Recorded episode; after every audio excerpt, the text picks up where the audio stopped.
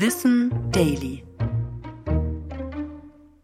Warum hat die Woche sieben Tage? Unsere Arbeit, unsere Freizeit und unsere Termine planen wir anhand einer siebentägigen Woche. Dabei hat die Sieben-Tage-Woche ihren Ursprung 2000 vor Christus. Verantwortlich dafür sind die Babylonier, ein antikes Volk aus Mesopotamien im heutigen Irak. Sie entwickelten einen Kalender, der sich am Mondzyklus orientierte.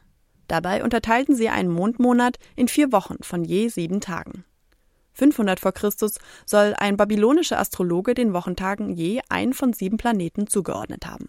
Bereits im Altertum waren die Planeten für die Menschen als bewegliche Himmelskörper sichtbar.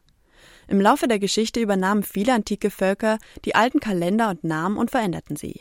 Deshalb setzen sich die Namen unserer Wochentage aus unterschiedlichsten Kulturen, wie der der Germanen, zusammen. Die Reihenfolge leitet sich größtenteils von der babylonischen und römischen Zeitrechnung ab. Aus den unterschiedlichen Geschwindigkeiten der Planeten leiteten die Römer die Entfernung der Himmelskörper zur Erde ab.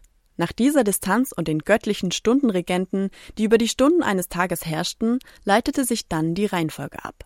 Während der Sonntag also für den Tag der Sonne und Montag für den Tag des Mondes steht, wird Dienstag dem Mars zugeschrieben, Mittwoch gehört dem Merkur, Donnerstag zu Jupiter und Freitag zu Venus.